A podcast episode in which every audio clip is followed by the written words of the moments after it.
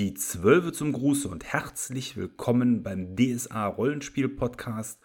Heute mit der Episode Eiserne Flammen und deswegen auch nochmal ein ganz herzliches Ingerim zum Gruße, denn dieser Gott wird äh, im Verlauf des Abenteuers natürlich eine ganz besondere Bedeutung erlangen. Und worum es in dem Abenteuer geht, worauf man achten sollte, wenn man das leitet und ähm, was vielleicht auch im Verlauf des Spiels besonders viel Spaß gemacht hat oder was weniger, all das werden wir heute in dieser Folge besprechen.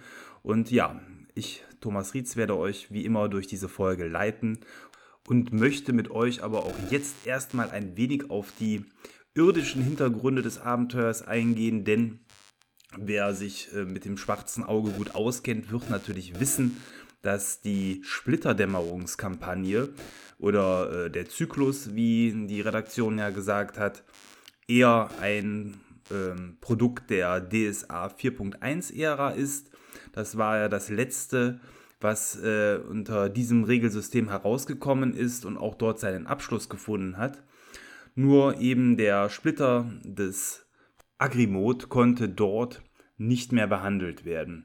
Das hatte diverse Gründe, insbesondere weil irgendwie war erst die Planung, glaube ich, das sollte ein Buch werden, dann war doch nochmal von einem Abenteuer die Rede, dann wieder von einem Buch. Das ging so ein bisschen hin und her und die Zeit verstrich und irgendwann war DS5 da und man hat die Sache dann erstmal quasi als erledigt betrachtet, nur um dann aber wieder darauf zurückzukommen, dass man das Ganze dann, weil es auch Unstimmigkeiten mit dem Buchautor gab, ähm, dementsprechend hier ähm, das Ganze als Abenteuer ähm, zu veröffentlichen. Und ja, und, und somit ist eigentlich äh, Eiserne Flammen ein ja, ganz besonderer Teil der Splitterdämmerungskampagne, weil man hier schon als Motor für das äh, Spielsystem dann DSA 5 Regeln hat und ähm, eben nicht wie bei allen anderen Bänden 4.1 und ähm, das macht mir als äh, Spielleiter, als Meister natürlich die Arbeit etwas einfacher, denn wie ihr wisst, spielen wir schon seit Beginn von DSA 5 annähernd dann auch mit den 5er Regeln.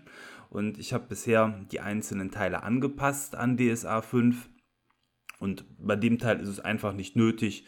Da kann man dann direkt aus dem Buch heraus die Proben und Werte übernehmen und das ist eine ganz runde und gelungene Sache, zumal das Abenteuer ähm, auch vom Inhalt her sicher eben für die Spieler besonders interessant sind, die auch schon sehr weit fortgeschritten sind und vielleicht auch den reinen Basis- und Grundregeln etwas entwachsen sind, sodass dieses Spiel ähm, demzufolge auch sehr stark äh, im, im magischen Bereich auf die Spezialregeln der Erweiterungsbände zugreift und ähm, auch die Gegnertypen dies tun. Insofern wird auch auf dem Buchrücken auf der Rückseite darauf hingewiesen, dass es sich bei diesem Buch quasi um ein Expertenspiel handelt, was äh, nicht nur das DSA 5 Regelwerk ähm, als Grundlage hat und das, den aventurischen Almanach, also das, was immer die Grundlage ist, sondern eben auch aventurische Magie 1, 2 und 3 und das aventurische Götterwirken. Und darüber hinaus befinden sich sogar in dem Regelwerk, äh, in dem Buch noch weitere Ergänzungsregeln, die in den drei Büchern so nicht drinstehen und die das Spiel auch nochmal weiter bereichern. Also in, insofern eigentlich DSA 5 Standard, könnte man fast sagen, gerade wenn man äh, solch groß angelegte Spiele spielen will. Was äh, auf dem Buchrücken auch noch auffällt, ist, ähm, das Spiel oder die DSA 5 Bänder sind ja immer mit Bewertungspunkten äh, hinterlegt. Man hat für Kampf 3 von 4, Körpertalente 3 von 4, Gesellschaftstalente 3 von 4 und lebendige Geschichte sogar 4 von 4. Das ist ja eigentlich immer das, was so für viele alte Hasen fast das ähm, ja, interessanteste ist, einfach um zu sehen, ob in dem Abenteuerband auch wirklich Relevantes passiert oder ob man Bauer Knuspel dabei hilft, seine Kuh zu finden. Und hier wird Weltbewegendes, so wie es sich für eine Splitterdämmerung, für diesen Zyklus dann auch gehört, äh, wird eben wirklich Wichtiges bewegt. Ja, aber ich glaube, das reicht äh, erstmal so als Erläuterung zu den irdischen Fakten des Spiels.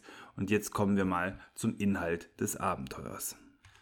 Kern des Abenteuers ist es, dass die Helden nach Julgur Mack aufbrechen müssen, um dort sich dem Meister der Elemente, dem guten Leonardo, zu stellen. Und Leonardo ist, je nachdem, wie lange ihr schon DSA spielt, ja eine ganz zentrale Figur, eine tragische zentrale Figur des schwarzen Auges, die auch die Helden vielleicht schon über Jahrzehnte begleitet. Am Anfang als Auftraggeber im Guten aus den alten Havina-Abenteuern und im neueren natürlich äh, als der Erzbösewicht, als der Splitter äh, Meister in Jolgor Mack, der nichts anderes macht, als wie im Wahnsinn getrieben Maschinen zu erschaffen und seinem kreativen Geist äh, freien Lauf zu lassen. Aber dieser kreative Geist ist ja über die vielen Jahre von diversen Dämonen korrumpiert worden und Agrimot äh, ja, hat seine Finger hier ganz tief im Spiel. Und so ist es schon zum Start des Abenteuers so, dass die Helden, ähm, ich habe das so geregelt, quasi eingeladen worden sind.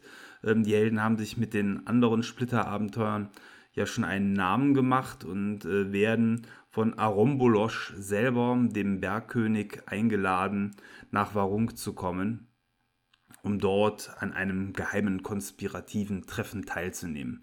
Und äh, in diesem Treffen offenbart er den Helden den Plan für die Kirche äh, des Ingerem, aber natürlich auch für das Mittelreich und für, für alle Menschen Aventuriens. Ähm, ja, das hohe Ziel voranzubringen, den Splitter zu tilgen. Und dafür hat er einen wirklich lange gereiften und wilden Plan ausgeheckt. Er hat mit einer Vielzahl von sehr, sehr mächtigen Meisterpersonen, also von äh, großen Helden Aventuriens, ein Artefakt geschaffen, das sich die Lohnwacht nennt. Und bei diesen Figuren sind so bekannte Namen wie Tenobal Totenamsel, Kralawatsch, der Sohn des Kralulatsch, Emmaran von den Nordmarken, Rowena von Schamahan, Melvin Störobrand und, und, und dabei, die alle ihren Teil dazu beigetragen haben, dieses mächtige Artefakt, die Lohnwacht, zu schaffen. Und ähm, die Lohnwacht soll nichts anderes darstellen als ein ähm, ja, Gefängnis für den Splitter, dem man Leonardo aber erstmal entreißen muss. Und das ist dann auch die Aufgabe der Helden. Die Helden sollen also nach Jolgor Mack, sollen sich Leonardo mh, hm, ermächtigen, sprich, Schrägstrich, ihn wahrscheinlich töten.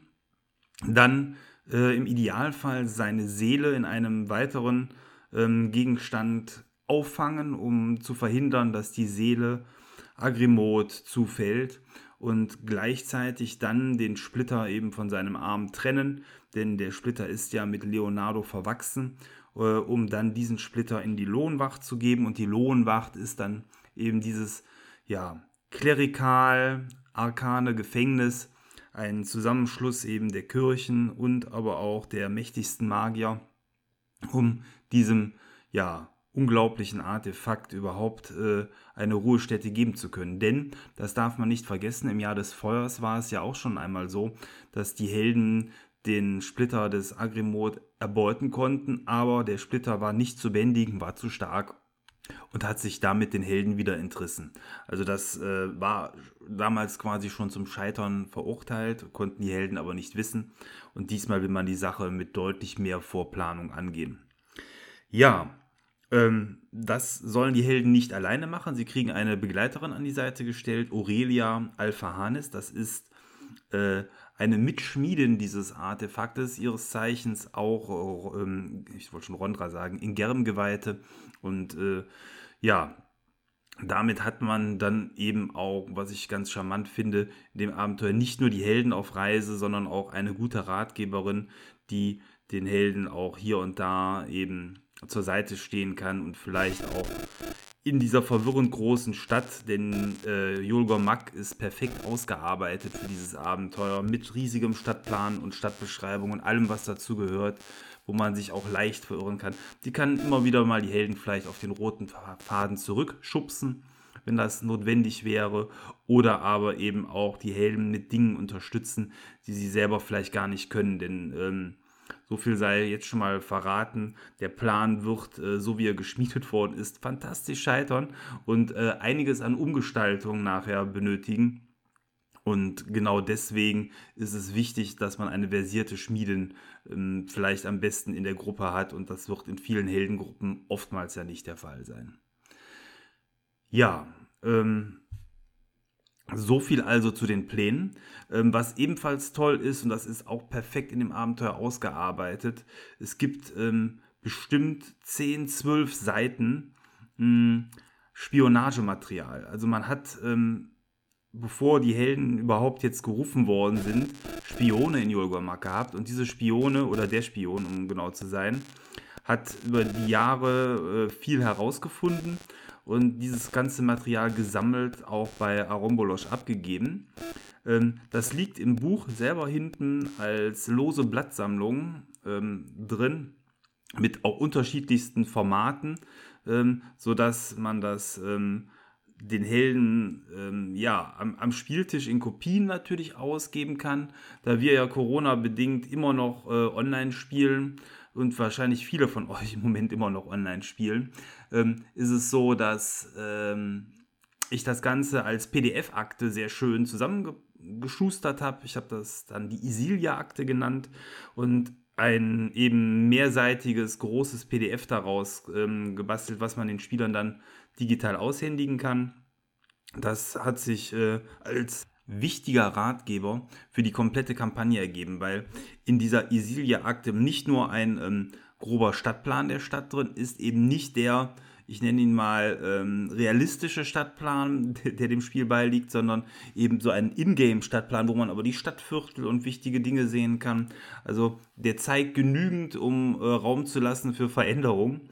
Aber das ist wichtig, dann Verhaltensregeln für die Stadt. Ähm, der Hintergrund wird äh, teilweise erklärt, weil in der Stadt gibt es eine alte Stadtseele, ähm, ein, ein mächtiges Wesen aus den alhanischen Zeiten, was den Helden im Verlauf des Abenteuers auch beistehen kann. Und um überhaupt ähm, die Idee zu bekommen, dass es sowas gibt, ähm, dafür ist diese Akte wichtig. Und äh, insofern waren wir auch gut den ersten Spielabend eigentlich nur damit beschäftigt, das Treffen mit Arombolosch abzuhandeln und in dieser Akte zu schmökern und gemeinsam ähm, zu klären, was da drin steht und was für die Helden wichtig ist. Weil wie es so oft ist, wenn man den Helden 14 Seiten DIN A4 zu lesen gibt und sagt, lest mal, ist das äh, eher dröge, ähm, verleitet dazu, dass der ein oder andere sich da vielleicht voll reinkniet und sich das alles reinzwirbelt und andere eher gelangweilt schnell ähm, ja am Tisch oder digital die Augen schweifen lassen. Insofern haben wir das so gemacht, dass äh, jeder abwechselnd einmal vorgelesen hat ähm, und dann dementsprechend im Anschluss direkt und nicht nachdem man alles gelesen hat, sondern eben Abschnitt für Abschnitt äh, zu klären, was ist da drin an Inhalt, was finden die Spieler selber. Die haben sehr viel gefunden und bei manchen Dingen habe ich dann noch ein bisschen weiter geholfen, damit wirklich das herausgearbeitet wird, was essentiell ist, damit man überhaupt einen Pack an später in Yolgormak hat. Aber damit war dann eigentlich nach äh, einem guten Spielabend dann auch geklärt, was äh, das Ziel der Helden ist. Dann werden die Helden fürstlich ausgestattet mit diversen Heiltränken, mit ähm, Arkantränken, mit Waffenbalsam, also all der heiße Scheiß, den die Helden am, am liebsten gerne haben, wenn sie auf große Abenteuerfahrt gehen und diesmal alles geschenkt, das ist sehr ordentlich. Also an, an Geld mangelt es in dem Abenteuer nicht. Äh, oftmals wird da ja für mein Gefühl so rumgeknausert, was man den Helden mitgibt. Äh, insbesondere wird aber auch hier nochmal das Kopfgeld der Kaiserin erwähnt, was äh, auf 10.000 Dukaten ja ausgelegt ist, wenn man es schafft, einen Heptarchen aus dem Weg zu räumen. Auch das hier wird den Helden nochmal mitgegeben und jetzt hier vielleicht voraus der Bogen für jeden einzelnen Helden werden da am Ende 1000 Dukaten bei rumkommen, was ich auch eine tolle Belohnung finde, um gegebenenfalls ähm, ja, für weitere Abenteuer Rücklagen zu haben, um äh, eben was Tränke und anderes äh, angeht, auch ein wenig aus den Vollen schöpfen zu können. Denn Helden, die dieses Abenteuer spielen, werden wahrscheinlich relativ am Ende ihrer Heldenlaufbahn sein. Ähm, und ja, so viel erstmal zum Auftrag an sich. Die Reise selber dann nach Jolgormak ist eher grob beschrieben hier im Abenteuer. Es sind verschiedene Dörfer hier aufgeführt, die dementsprechend die Helden äh, auf dem, auf dem, oder die bei den Helden auf dem Weg liegen. Ähm, ich habe so genutzt, dass man äh, hier schon ein bisschen transisilische Atmosphäre verbreitet hat. Eben insbesondere die agrimotisch pervertierte Natur, die natürlich hier eine Rolle spielt. Dann ist es so, dass diese Heldengruppe, mit der wir das spielen, eben ja nicht die Heldengruppe ist, die das Jahr des Feuers gespielt hat und insofern auch mit Transisilien ähm, bisher tatsächlich noch keine Berührung hatte. Da war es zur Auffrischung nach mehreren echten Jahren, die wir jetzt dazwischen liegen hatten, dass unsere Helden mal da waren. Ähm, also keine Ingame-Jahre, sondern hier Menschenjahre.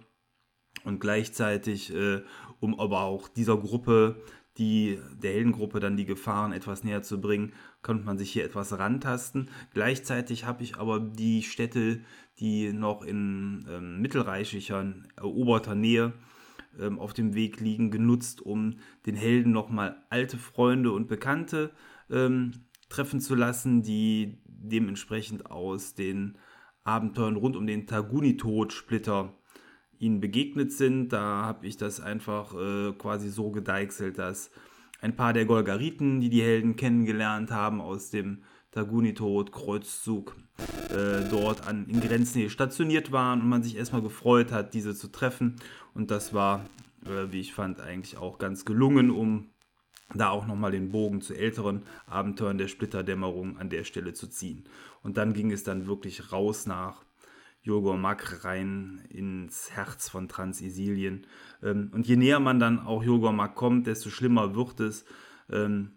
Die Natur baut immer weiter ab, es wird mechanischer. Gerade um den See herum, der äh, direkt vor Jogormak liegt, sind die Pumpstationen geschildert, die allbeständig äh, Wasser aus dem See herauspumpen, gleichzeitig ähm, irgendwelches brackiges Wasser dort hineinpumpen. Also eine richtige, wie so ein Industriehafen, so könnte man das sagen, äh, sieht es da aus.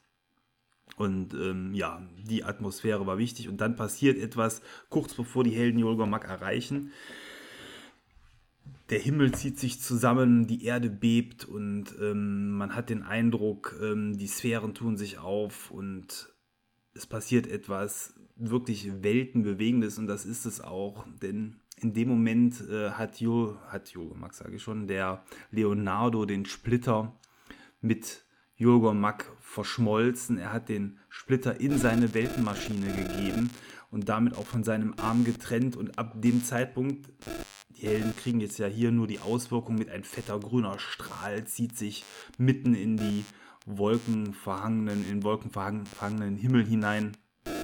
Mehr kriegen die Helden da erstmal nicht mit, aber in dem Moment hat sich der große Plan der Helden über den Haufen geworfen, weil ab jetzt ist es auch nicht mehr möglich, so wie geplant, den Splitter ja in die Lohenwacht hineinzupacken, denn die Verschmelzung mit der Stadt führt dazu, dass für den Splitter eine andere Lösung gefunden werden muss hier vor Ort.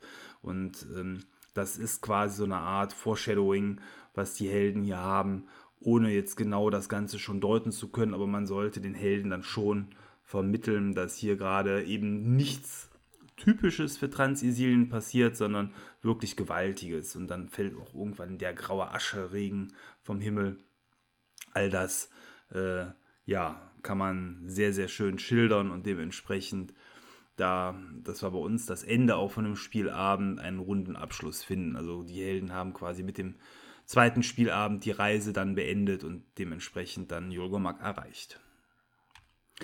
Der Abenteuerband selber hat grob 120 Seiten und auf die reine Stadtbeschreibung würde ich sagen, kommen hier so circa 20 Seiten, was ähm, für den Spielleiter wirklich gut ist. Man hat hier eine schöne, ja, schöne Auswahl an verschiedenen Szenen, ähm, Stadtvierteln, die beschrieben sind, alles Dinge, die man im Spiel einbringen kann. Auf der anderen Seite muss ich sagen, war ich mit dem Teil des Abenteuers am wenigsten zufrieden. Das hängt damit zusammen, weil hier eben eine erschlagend große Anzahl von Seiten erstmal nur die Stadt beschreibt, dann kommen Personenbeschreibungen noch dahinter, das kommt noch dazu.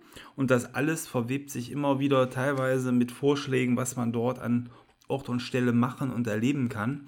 Ist aber alles kein roter Faden. Und ich habe die Seiten jetzt hier gar nicht so ganz zusammen addiert, aber äh, ich würde mal sagen, bis man tatsächlich ähm, die Stadt verlässt, das sind hier bestimmt an die 40 Seiten, ähm, die man charmant auswendig lernen darf, Schrägstrich irgendwie versuchen kann, in seinen Kopf zu schaufeln, um dementsprechend für die Stadt einen roten Faden zu haben. Und ähm, das hat mich am Anfang auch etwas gefrustet, äh, weil einfach äh, die, die Fülle an Informationen so hoch war und gleichzeitig eben die Struktur dieses Kapitels aus meinen Augen nicht gut gelungen ist.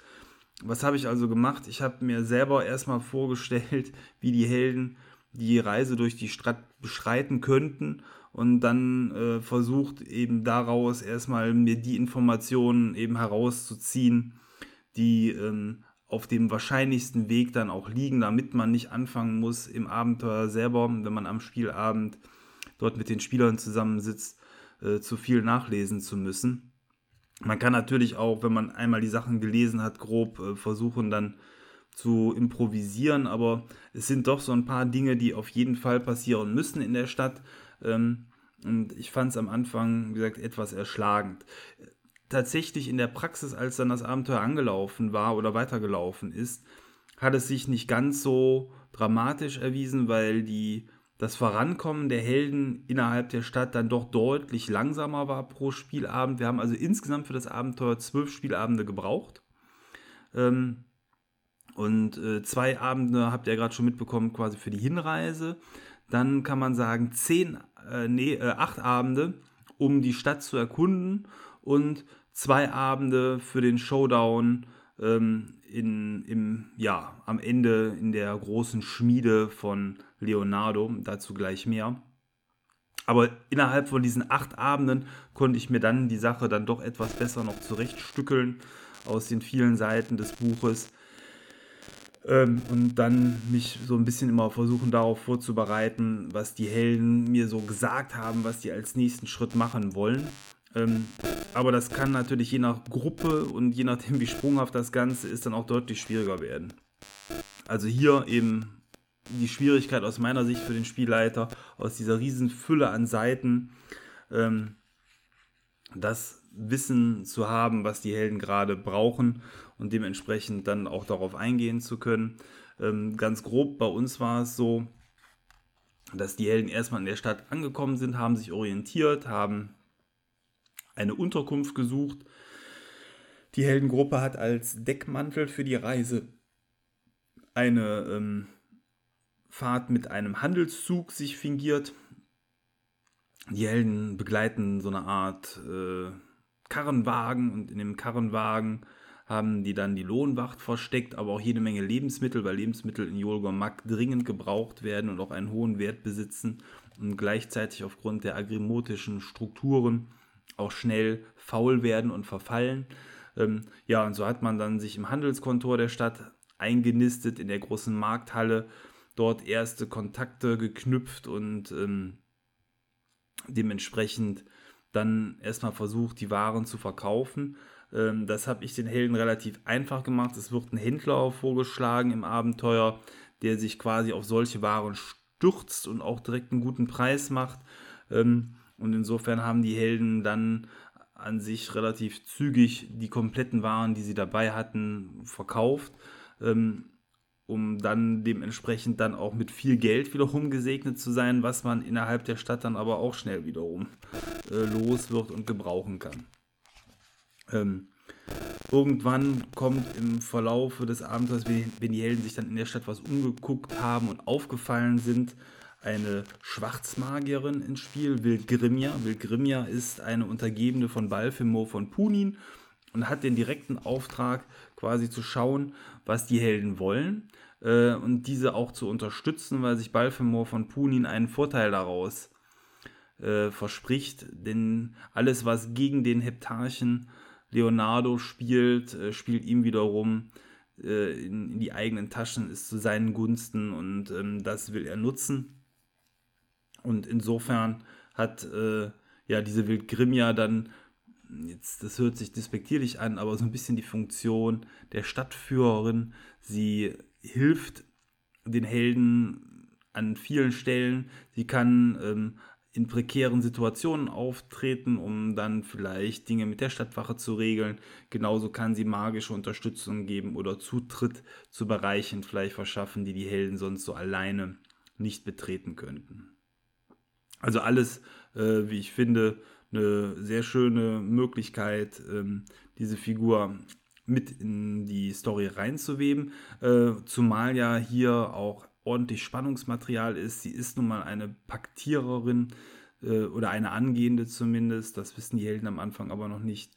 Ähm, sie ist äh, jemand, der hochmütig ist, der aneckt, der voll hinter dem steht, was hier in Yolgormak passiert und gleichzeitig eben damit Aurelia, einer Geweihten, vielleicht einem Geweihten in der Gruppe und mit überhaupt rechtschaffenden Helden zusammenzuarbeiten, ja, sorgt schon dafür, dass die Helden ihren Wertekompass ein wenig neu ausrichten müssen und dementsprechend auch versuchen müssen, sich damit zu arrangieren. Ähm, man kann auch die komplette Hilfe ausschlagen von Aurelia. Ich glaube, dann wird das Abenteuer aber eine ganze Spur schwieriger, beziehungsweise die Helden müssen deutlich mehr äh, vielleicht an Wissen selber mitbringen oder äh, ja, eben dann auch von den Talenten her leisten können. Unter anderem, wenn man sich dann in der Stadt mit den Spielern umhört, ähm, wird man dann ja herausfinden, dass auch eben für die Städter dieses Großereignis, als die Helden angekommen sind, dieses Beben, dieser grüne Strahl gen Himmel, ähm, dieses Verschieben äh, der Realitäten, was da ganz kurz stattgefunden hat, eben kein Alltag war, sondern etwas Besonderes ist. Und irgendwann werden auch die Helden dann von der Weltenmaschine erfahren. Sie werden ähm, davon erfahren, dass eben der Plan nicht mehr so umsetzbar ist, wie es geplant war. Und ähm, da kann natürlich insbesondere Wildgrimja die Helden auch drauf stoßen. Ähm, und dann müssen die Helden anfangen, einen neuen Plan zu schmieden. Und dieser neue Plan wird so aussehen, dass die Lohnwacht, dieses Artefakt, umgebaut werden muss. Umgebaut heißt in, der, in dem Fall, dass man quasi das Innere nach außen kehrt, anstatt den Splitter im Inneren äh, gefangen zu halten, müssen die Kräfte nach außen kanalisiert werden des Artefaktes und dann mit dem Splitter verbunden werden. Und das alles kann nur an Ort und Stelle gemacht werden, dort wo der Splitter jetzt ist, nämlich in der untersten Ebene der großen Dämonenschmiede, dort wo Leonardo seine Weltenmaschine gebaut hat. Und dieser Ort äh, ist für die Helden auch erstmal unerreichbar und sicherlich einer der gefährlichsten Dungeons des äh, gesamten Kontinents. Äh, ja, und um sich darauf vorzubereiten, sind verschiedene Dinge vonnöten. Äh, zum einen ähm, müssen verschiedene Materialien besorgt werden für die Umschmiedung, es müssen Kristalle besorgt werden. Das geht relativ gut in der Stadt. Das geht deswegen gut, weil auch in der Stadt ähm, Kristalle abgebaut werden können, dort wo die fliegende Stadtfestung äh, von Galotta abgehoben ist, hat diese einen Krater hinterlassen und ähm, in diesem Krater wuchern diverse Kristalle. Und diese können die Helden entweder selber abbauen oder auch kaufen. Äh, Geld ist jetzt ja da. Ähm, da muss man sich dann mit schmierigen Unterhändlern ähm, auseinandersetzen. Das war auch die Lösung, die unsere Gruppe dann gesucht hat. Das ist das eine. Zum anderen gibt es ja immer noch diese Fährte mit der Stadtseele. Und wenn man den Ort und die Stelle findet, äh, wo diese Stadtseele sich befindet, ähm, hat man dann aber mit der Gruppe relativ schnell wahrscheinlich das Problem, dass keiner dort mit den Toten sprechen kann. Ähm, und um das wiederum zu lösen, ist es so, dass die Helden einen ähm, Taguni-Tod-Paktierer innerhalb der Stadt finden können und dieser wiederum ähm, die Helden dabei unterstützen wird, den Kontakt zur Stadtseele herzustellen, Terengar di Dagun ist der Name des äh, Taguni-Tod Verehrers und er war sogar einer der Deuter Taguni-Tods und Bestandteil ähm, des Nekromantenrates. Und da hat man dann hier wiederum auch eine schöne Verbindung äh, ja, zu den Tagunito-Teilen der Splitterdämmerungssaga. Hm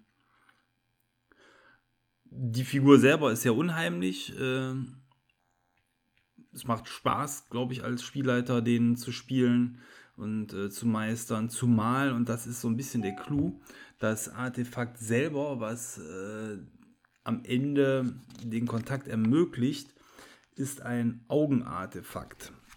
Das äh, nennt sich der Seelenrufer. Und der Clou ist, dass dieses Artefakt in eine leere Augenhöhle eingesetzt werden muss, um dann auch äh, entsprechend den Kontakt herzustellen. Und das große Opfer, was die Spieler hier bringen äh, können, ist dieses, dass einer der Helden, um überhaupt diesen Kontakt herzustellen, eines seiner Augen opfern muss. Und das ist schon eine ziemlich krasse Geschichte. Äh, hat einer bei uns in der Gruppe auch gemacht und ähm, dementsprechend dieses Opfer dann auch erbracht. Ähm, mittels dieses dann Artefaktauges das Gespräch zur Stadtseele zu suchen. Und das ist schon, fand ich, eine bewegende Szene dann innerhalb des Abenteuers gewesen, weil oftmals ist es ja so, dass Gefahren und äh, Opfer ja theoretischer Natur sind. Tatsächlich stirbt bei uns nur in ganz besonderen Situationen ein Held und ähm, da dementsprechend eben äh, quasi eine der wichtigsten ja, Gliedmaßen, kann man nicht sagen, Organe zu Opfern, die man so hat, ähm, ist da schon eine schwierige Entscheidung gewesen. Am Anfang hat die Gruppe gedacht, ich will sie verarschen, aber nein, das wollte ich nicht. Ähm, und nachdem dann alle erstmal argumentiert hatten, warum für, je, für die jeweilige Figur selber dieses Opfer nicht in Frage kommt, ähm, hat sich dann aber dann doch ein mutiger Spieler gefunden, um ähm, hier auch ein wenig Ablinderung zu schaffen, ist es so, das haben die Helden bis dahin aber auch mitbekommen, dass man in Yolgormak sehr gute Prothesen bekommt. Also Leute teilweise sogar ihre Arme, Beine, Ohren äh, mit Absicht austauschen oder auch Augen, um eben in Anführungsstrichen verbesserte dämonische Ware zu bekommen. So hat auch dieser Held den Weg dann für sich gewählt, zwar sein Auge zu opfern, sich dann aber auch in der Stadt von dem Geld, was die Gruppe dann ja auch bekommen hat für die Waren, ein mechanisches Auge zu kaufen. Ähm, natürlich mit der Gefahr, ähm, dass dieses Auge aufgrund der dämonischen Schaffens, Erschaffung ähm, ein, ja, ein paar vielleicht äh, Features mitbringt, die man gar nicht haben will. Ähm, auf der anderen Seite aber auch ein paar echt coole äh, Features hat, die man dann auch benutzen kann, weil es ist dann kein normales Auge nur zum Sehen gewesen, was er bekommen hat, sondern ein Auge, an dem dann auch ein paar ähm, Zauber gebunden waren, also ein richtiges Artefakt, was wieder aufladend ist und ähm, insofern hat er dann seinen Mut dann auch äh, im Nachgang dann noch etwas belohnt bekommen. Ähm, aber, äh, und das lege ich dann auch in die Hand von, von, von anderen Spielleitern, die dann ähm, in unserer Gruppe quasi neben mir dann ja auch meistern. Ähm, immer mit der Option, dass natürlich über ein solches Auge dann auch dämonische Einflüsterungen stattfinden können. Ähm, das ist einfach die Gefahr, die da gegeben ist. Äh, Im Moment kann der Spieler das Auge rein und rausnehmen, wie er will, aber selbst da, wer weiß, vielleicht äh, kann auch ein solches Auge sich an den Spieler dann dran klammern, wenn es dann irgendwann notwendig ist.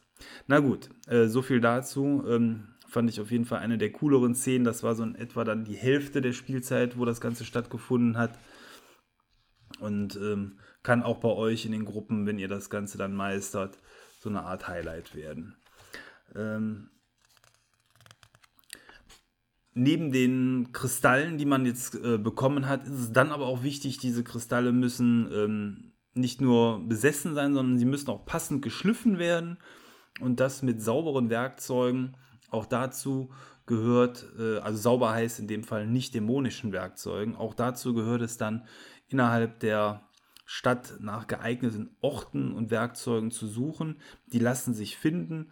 Ähm, der Ort ähm, ja, kann theoretisch überall in der Stadt sein. Es gibt ein paar Vorschläge, wo man das machen kann. Man kann es sicherlich auch außerhalb der Stadtmauern machen. Da habe ich aber den Helden von abgeraten, ähm, um A, das Ganze nicht zu weit jetzt vom Ort hier sich entfernen zu lassen, äh, zum anderen aber auch, ja, um äh, dementsprechend dann vielleicht nicht an der am Stadttor die Aufmerksamkeit da nochmal drauf zu lenken. Und was man auch nicht vergessen darf, überall schwirren ja diese Gotongis rum in Yogamak, diese Wächterdämonen, diese geflügelten Augen, die wie ein Überwachungsstaat alles im Blick halten. Und ja, insofern hat man dann eine abgelegene Hütte in einem der Bauernviertel gesucht, äh, um dort das Ganze dann umzuschmieden. Eine Magierin der Gruppe hat noch geprüft, ob der Ort auch tatsächlich dafür geeignet ist, dass da nicht irgendwelche ja, dämonischen Kraftlinien oder ähnliches durchführen.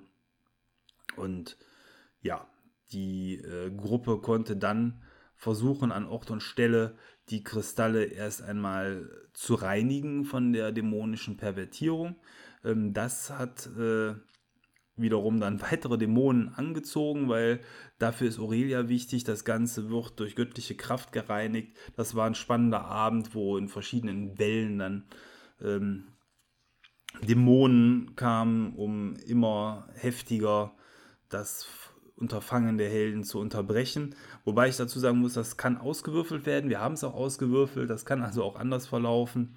Ähm, aber bei uns war das, äh, haben die Würfel tatsächlich der Spannung beigetragen und ähm, ja, das war dementsprechend dann ein äh, abwechslungsreicher Kampfabend, den man dort hatte mit verschiedenen Dämonen. Die, äh, das Schleifen der äh, einzelnen Kristalle kann dann in einer Werkstatt von einem Zwerg, der nennt sich Brelok, Sohn des Benderes, stattfinden. Er äh, ist mit ein bisschen Suche herauszufinden in der Stadt und bei ihm kann man dann die einzelnen Kristalle säubern äh, oder beziehungsweise dann zurechtschleifen. Und äh, wenn das dann auch geschehen ist, hat man auch schon alles zusammen, um in den Enddungeon der Stadt einzudringen. Ähm, der Zeitplan sollte dann auch so knapp sein, dass, wenn das alles gemacht ist, am besten die Helden direkt in die Schmiede aufbrechen müssen, weil ähm, auch wenn die Helden das am Anfang nicht wissen, es tickt im Hintergrund eine Uhr mit. Leonardo wird ja irgendwann sein Werk vollenden. Und ähm, ja, ich habe das so getimt, dass eben dann am Ende nochmal ein bisschen Hektik aufkommt. Wie so oft äh, gibt es verschiedene Anzeichen in der Stadt, die darauf hinweisen. Das können Hinweise von Wilgrimia sein, das können Sternenkonstellationen sein, das können äh, Tagesdaten sein die dementsprechend darauf hindeuten. Und äh, ja, den Helden sollte man halt vermitteln, vertrödelt keine Zeit. Es ist wichtig, ähm, dass da ein fixer Zeitplan besteht und so sind die Helden dann eben zum richtigen Zeitpunkt dann hoffentlich auch am richtigen Ort. Und der Einbruch selber in diese Dämonenschmiede kann dann auch wieder ähm, auf verschiedene Art und Weise stattfinden. Ich habe die Wildgrimja, die ist ähm, vorher in vielen Gesprächen ja mit den Helden zusammen gesessen und ähm, insbesondere der Geweihte der Gruppe hat nicht nachgelassen, immer wieder bei Wildgrimja anzutesten, ob diese nicht vielleicht dann doch noch für das Gute zu bekehren ist. Und da er unglaubliche Proben im Bereich äh, Überzeugen geschafft hat, ähm, ist es ihm dann auch tatsächlich mit hoher Qualitätsstufe gelungen, sie zumindest in Teilen auf den Pfad des Guten zurückzuführen und sie wird in, oder hat bei uns quasi dann ihren Meister Balfemo von Punin dann am Ende auch verraten, indem sie dann die Helden begleitet und auch mit ins Mittelreich zurückbegleiten wird und den Weg in die Schmiede dann zusammen antritt.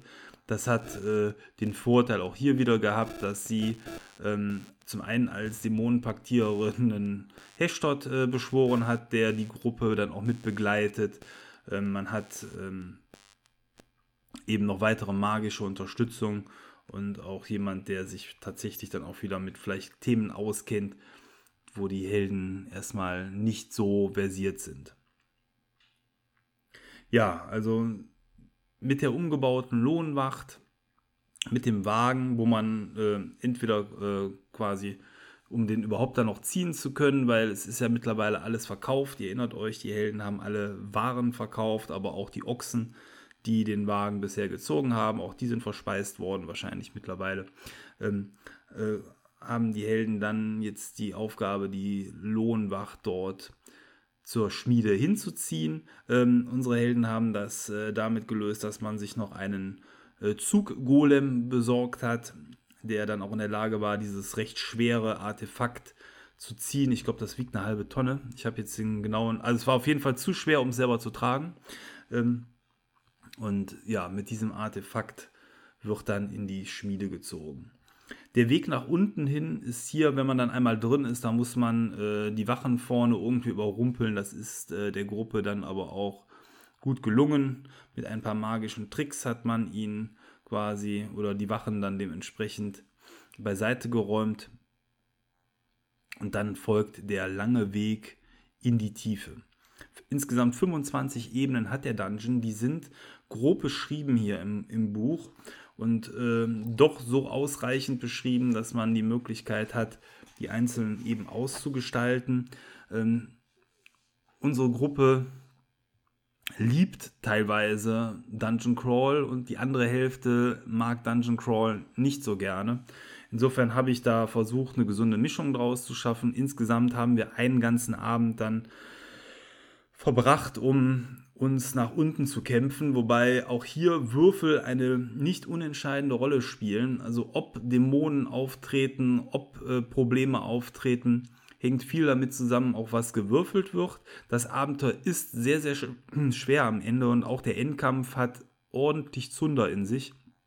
Insofern wollte ich jetzt hier auch die Helden nicht schon auf dem Weg nach unten mit Absicht zermürben und habe es tatsächlich in die Hand der Würfel gelegt. Diese waren sehr gnädig. Die Helden sind annähernd unbeschadet unten angekommen, haben aber schon den Eindruck bekommen, sich hier in die Niederhöllen hinabzuwagen, weil die Anzahl eben an Dämonen und Wächtern und großen ähm, ja, Kampfkonstrukten, Leonardo hat ja diese Kampfschreiter ähm, gebastelt, das sind so Art laufende Terminatoren-Tanks. Äh, wer Warhammer 40k oder so kennt, äh, hat eine Vorstellung, was ich meine. Es sind riesige, äh, humanoid wirkende Kampfmaschinen. All das tummelt sich da unten in dem Dungeon. Und ähm, ja, die Helden haben überwiegend mit Schleichen und äh, Überreden, weil ab und zu gab es natürlich dann auch Gespräche mit den Zwergen, den Broga-Zwergen, die dort unten werken für Leonardo, ähm, dann reden müssen und sich so ein bisschen versuchen, äh, dort aus äh, prekären Situationen herauszulawinern, um eben nicht zu lange dort in den einzelnen Ebenen zu verweilen, mitarbeiten zu müssen oder noch schlimmer, eben äh, ja, vielleicht sogar als Paraphenalium dort zu enden, weil auch das war natürlich eine Möglichkeit, ähm, gerade wenn Geweihte dabei sind, sowas ist natürlich gerne gesehen für alles Mögliche in solch dunklen Orten äh, ja, so haben die Helden dann irgendwann die unterste Ebene erreicht und dann beginnt auch schon der Endkampf des Abenteuers. So, der Endkampf in der Schmiede ist dann ein ganz klassischer Endkampf für unsere Gruppe gewesen mit einer großen Battle Map wir spielen ja mittlerweile mit Allbear, hatte ich schon mal in anderen Folgen erzählt, kann man aber natürlich auch auf dem Tisch sehr schön ausbreiten, indem man das Ganze entweder aufzeichnet oder mit Miniaturen darstellt oder wie auch immer. Ähm, auf dieser Battle Map haben wir dann die Helden tatsächlich dann als einzelne Marker platziert und ähm, dementsprechend auch die Dämonen und Djinne und anderen Elementare, die dort ähm, vorkommen in der Schmiede. Die Helden haben dann verschiedene Aufgaben während des Kampfes äh, zu erfüllen. Das Offensichtliche natürlich, Leonardo muss getötet werden, was gar nicht so einfach ist, da dieser natürlich als Meister des Splitters und Herr der Elemente sich viel Unterstützung innerhalb des Kampfes holen kann. Er wird ähm, vor allen Dingen bewacht von verschiedenen elementaren Kräften, die ähm, ihn auch wie einen Schutzmantel quasi so umschwirren. Das nennt sich eiserne Flamme. Das sind ähm, agrimotische Funkenspäne, die wie so ein Wirbel aus Insekten um ihn herum schwirren, wenn es denn dann notwendig ist und allen Schaden erstmal abhalten. Die regenerieren sich in der Umgebung pro Kampfrunde und gleichzeitig spawnen auch immer wieder neue davon, sodass also hier ein bisschen äh, Kampfkraft gefordert ist, um überhaupt erstmal zu ihm durchzudringen.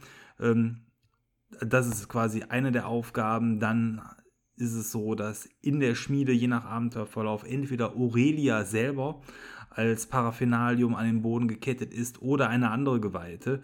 Diese sollte im Idealfall gerettet werden. Dann ist es so, dass ähm, natürlich die Lohnwacht, das große Artefakt, mit dem Splitter verbunden werden muss und dann als letzten Schritt sich eine Seele in den Splitter begeben muss. Das ist in vielen Gruppen wahrscheinlich die Stadtseele, die sich dort hinein begibt. Es kann aber auch eine Seele der Helden sein oder im schlimmsten Fall auch keine Seele. Ähm, dann bleibt der Splitter, wenn man so will, seelenlos und frei und kann von anderen in Zukunft besetzt werden. Ähm, aber das sind so die Aufgaben, die die Gruppe hat.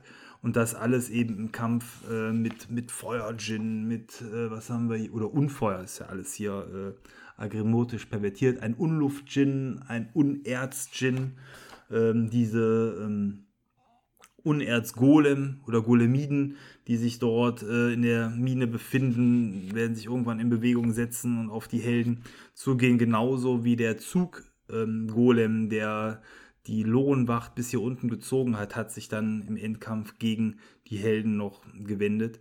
Ja, und all das ähm, gilt es dann zu bestreiten. Wir haben tatsächlich uns Zeit dafür genommen. Ich finde, das ist bei so einem Abenteuer auch äh, angemessen. Wir haben quasi einen ganzen Abend lang nur gekämpft. Ganzer Abend heißt bei uns eben so grob vier Stunden. Ähm, die dieser Kampf dann gedauert hat. Ich habe aber schon versucht, ähm, den Kampf dann aber auch ähm, dementsprechend zu, ja, zum Ende des Abends hin dann äh, abzuschließen, damit der Kampf nicht noch mitgenommen wird in den nächsten Abend.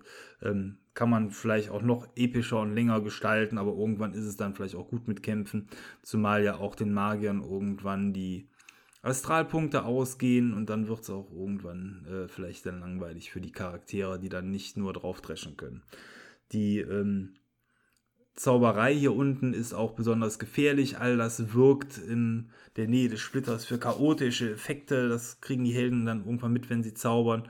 Und äh, dann wird auf Tabellen gewürfelt, da passieren lustige Dinge. Also die ganze Umgebung in diesem untersten, in der untersten Ebene des Dungeons ist interaktiv. Ich meine, das ist, gilt wohl immer für Rollenspiel, aber man hat halt hier viel, was man mit einbeziehen kann. Irgendwelche Ketten an den Decken und welche Wasserboiler ähm, da kann man auch ähm, auf kreative Vorschläge der Helden einfach eingehen. Wenn Helden also die Idee haben, irgendwas in den Kampf mit einzubeziehen, sei es jetzt irgendwelche Becken umzuschubsen, die Boiler anzuschießen, sodass da vielleicht äh, heiße Flüssigkeit rausspritzt oder ähnliches, ähm, kann man machen und dann dementsprechend dann auch äh, das als Schaden mit einwirken. Ich glaube, da ist so viel zu tun hier unten. Das schadet nicht, äh, da eben kreative Ideen der Helden dann mit üblichen Schadenswerten dann mit einzubeziehen. Ähm, ja, und irgendwann hat es die Gruppe dann auch bei uns geschafft, äh, eben gegen Ende des Abends hin Leonardo dann tatsächlich zu erreichen und zu töten. Leonardo selber, wenn erstmal alles weggeräumt ist, was auf dem Weg liegt, ist gar nicht so schwer zu töten. Der hat nicht so viel Lebensenergie, der hat kaum Rüstung. Ähm, die Schwierigkeit ist hier, wenn man so will, durch, zu ihm durchzudringen. Und dann ist es auch so, dass der Splitter selber ihn auch gerne opfert, weil er ahnt ja, dass er verraten werden soll. Denn warum hat Leonardo all das gemacht? Er will sich an sich ähm, Agrimot entziehen. Er will sich, wollte sich ja selber hier in die Weltenmaschine hineinsetzen, als Seele für die Stadt fungieren und dementsprechend, ähm, ja, äh, seine Seele dem Erzdämon vorenthalten und all das führt dazu, dass natürlich auch der Splitter und Agrimot selber am Ende Leonardo fallen lassen und gerne äh, darauf hoffen, dass jemand anderes vielleicht die Sache besetzt, der dann gefügiger ist. Ja, unsere Gruppe hat es sogar geschafft, äh, die Seele von Leonardo aufzufangen. Ähm, und ich habe jetzt schon ein paar Mal gesagt, hat, hat, haben es geschafft oder haben es nicht geschafft. Da ist sehr viel optional und tatsächlich gibt es hier keinen Muss, sondern auch wenn die Helden scheitern am Ende, wird es einen Ausgang geben, der ähm, die zukünftige Geschichte Aventuriens hier nicht ruiniert. Das ist sehr geschickt und gut geschrieben an der Stelle. Ähm, da haben die äh, Autoren Raum dafür gelassen, die tatsächliche Gruppenlösung dann auch zuzulassen. Das finde ich immer schön bei solchen Spielen. Ähm, Unserer Gruppe ist es, wie gesagt, am Ende überwiegend gelungen. Man hat die Geweihte befreit, Leonardo ist getötet worden, die Seele ist gefangen worden und die Stadtseele konnte dort auch noch eingebracht werden. Also, wenn man so will, schon fast die Ideallösung. Und dann müssten die Helden aus der Mine fliehen, denn in dem Moment, wo alles geschafft ist, der Kampf beendet ist, stürzt aufgrund der schwindenden Kräfte Agrimots die Schmiede in sich zusammen und den Helden bleibt jetzt nicht viel Zeit. Man muss sich über die Ebenen nach oben kämpfen. Hier war das Würfelglück wiederum den Helden nicht ganz so hold. Äh, auf dem Rückweg gibt es dann doch diverse Dämonen, die sich den Helden in den Weg gestellt haben. Ähm, da kann man mit denen kämpfen, ist eigentlich nicht zuzuraten, sondern eher versuchen, irgendwie durchzulaufen äh, und dann dementsprechend Passierschläge oder ähnliches hinzunehmen auf dem Weg nach oben. Auch hier kann man auf kreative Lösungen der Helden natürlich eingehen. Ähm, Verwandlung in äh, Nebelform oder Tierform ist genauso möglich, wie ein Held bei uns hat. Ähm, per äh, hexischem Krötensprung, dann äh, große Abschnitte oder auch Dämonen einfach so links neben sich liegen lassen. All das äh, kann, glaube ich, hier im Finale dann an der Stelle auch umgesetzt werden. Äh, und trotzdem werden die Helden genügend, genügend zu tun haben, um in die sicheren oberen Ebenen wieder zurückzukehren. Und wenn auch das alles geschehen ist, bleibt dann nur noch die Flucht aus der Stadt. Die ist im Vorfeld von den Helden geplant worden. Und unsere Gruppe hat sich entschieden, die Stadt nach Norden hin zu verlassen, äh, weil hier nach der gründlichen Recherche wohl der Widerstand am geringsten ist. Die Helden haben aber natürlich die Möglichkeit, auch alle anderen Stadtportale zu nutzen. Und ähm, ja, je nachdem, wo die Helden dann langziehen, passieren dann auf der Rückkehr nach Warung auch unterschiedliche Dinge. Das ist im Abenteuer auch schön ausgearbeitet. Die, ähm, ja, die Widerstände passen dann jeweils zu den entsprechenden Routen. Ähm, gen Norden war es so, dass die Helden eine Weile verfolgt werden, bis die Tobimora erreicht wird, die natürliche Grenze Transisiliens zum Mittelreich. Ähm, und ja, hier ist es so, dass die Helden dann in Flussnähe quasi eingeholt werden von den Verfolgern, dann aber Apep zwei Perldrachen schickt, äh, um die Helden dort abzuholen. Und es sieht zuerst so aus, als ob Apep selber die Helden vernichten will, dass die Helden quasi zwischen zwei Fronten aufgerieben werden, aber recht schnell klärt sich dann die Situation und ähm, dann können die Helden dann wohlbehütet nach Warung zurückkehren. Bei der Rückkehr in Warung äh, kann man die Helden tatsächlich dann auch noch mal ein bisschen feiern. Man äh, kann auf das Geschaffene eingehen. Die Helden werden hier mit den Kaiser Raul Schwertern ähm, dementsprechend belohnt. Für unsere Gruppe passte das perfekt, weil unsere Gruppe hatte schon die Schwerter in Bronze und Silber aus vorangegangenen Abenteuern und jetzt als Abschluss quasi bevor es in die Endschlacht geht mit ähm, Rohaja, denn das ist ja dann der letzte Teil der Splitterdämmerung, der hier noch ansteht. Ähm, aber äh, also mit dem Abenteuer Die verbotenen Lande dann aber jetzt vorher noch mit den Kaiser Raul Schwertern in Gold belohnt zu werden, ist quasi der perfekte Abschluss gewesen.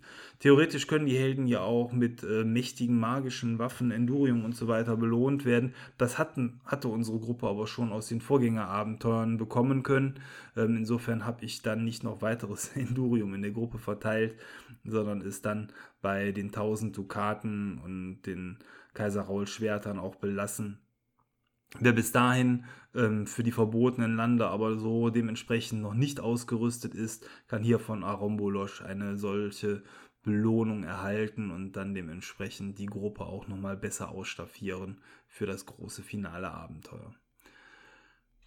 Ja, alles in allem kann ich sagen, hat mir dieses Abenteuer beim Meistern sehr viel Freude gemacht. Der Mittelteil für etwas Verdruss beim Lesen gesorgt. Wie gesagt, in der Praxis war es gar nicht so schlimm, weil sich das Tempo der Gruppe so gemächlich gestaltet hat, dass man dann mit dem Sortieren und Nachlesen eigentlich gut klarkommen konnte. Ähm, ich glaube, das Abenteuer ist aber trotzdem kein leichtes Abenteuer, sondern eben für den Spielleiter schon ein schwierigeres, was auch ein wenig Erfahrung mitbringen sollte. Als Erstlingswerk sollte man das nicht meistern, wird aber in der Praxis auch kaum passieren, da ja äh, das mitten im Splitterdämmerungszyklus liegt und wahrscheinlich die Helden bis dahin auch erstmal gewachsen sein mussten. Insofern äh, ja, sollte auch ein erfahrener Meister dieses Abenteuer dann meistern. Ähm, die äh, Umwandlung in DSA 5 ist aus meiner Sicht gut gelungen. Äh, ist direkt schade, dass die anderen Spiele eben nach DSA 4.1 Standards sind und nicht wie damals von dem Herrn Tuhand noch versprochen, alle angepasst werden. Das war ja mal äh, auf der Eröffnungskonferenz zu DSA 5 mitgeteilt worden. Das ist ja bis heute nicht passiert und wird wahrscheinlich auch nicht mehr passieren. Aber ähm, ja, man kann sehen, wenn eben gute Autoren dann mit DSA 5 arbeiten, hat man hier auch eine wirklich schöne Anpassung. Ähm, ja, und jetzt eben mit den verlorenen Landen, die wir mittlerweile auch begonnen haben, geht es dann wieder zurück zu DSA 4.1, wo man dann als Meister wieder selber mehr anpassen muss. Ähm, ja, also, wenn ihr äh, das Abenteuer schon geleitet habt, äh, würde mich tatsächlich interessieren, was bei euch vielleicht anders gelaufen ist, was ihr ähm, dementsprechend anders gelöst habt, welche Schwierigkeiten ihr hattet. Wenn ihr das Abenteuer bisher noch nicht gespielt habt oder noch spielen wollt, ähm, könnt ihr euch auf jeden Fall darauf freuen. Und es ist, glaube ich, äh, tatsächlich sein, sein Geld wert, allein wegen der tollen Stadtbeschreibung von Jolga Mack, die man darüber hinaus auch noch benutzen kann. Der Status quo der Stadt im Nachgang wird ebenfalls noch beschrieben im Abenteuer, auch darauf wird eingegangen. Und so habt ihr äh, also neben dem Abenteuer auch eine schöne Transisilien-Minispielhilfe, die hier mit drin steckt. Ist äh, ein wirklich gutes Buch und alles in Vollfarbe, wie man es ja dann auch gewohnt ist, rundet das Ganze ab. Ja, ähm, ich hoffe, ihr hattet Spaß mit der heutigen Folge. Wir werden die Splitterdämmerung noch nicht verlassen. Ähm, ich hatte eben gerade schon gesagt, der letzte Zyklusteil ist bei uns angebrochen. Wir haben jetzt mit den verlorenen Landen begonnen. Das geht ja dann ähm, in den Helmer Hafax Band über. Das ist ja quasi dann äh, ein, ein Doppelband, das letzte Abenteuer, was auch direkt hintereinander gespielt wird.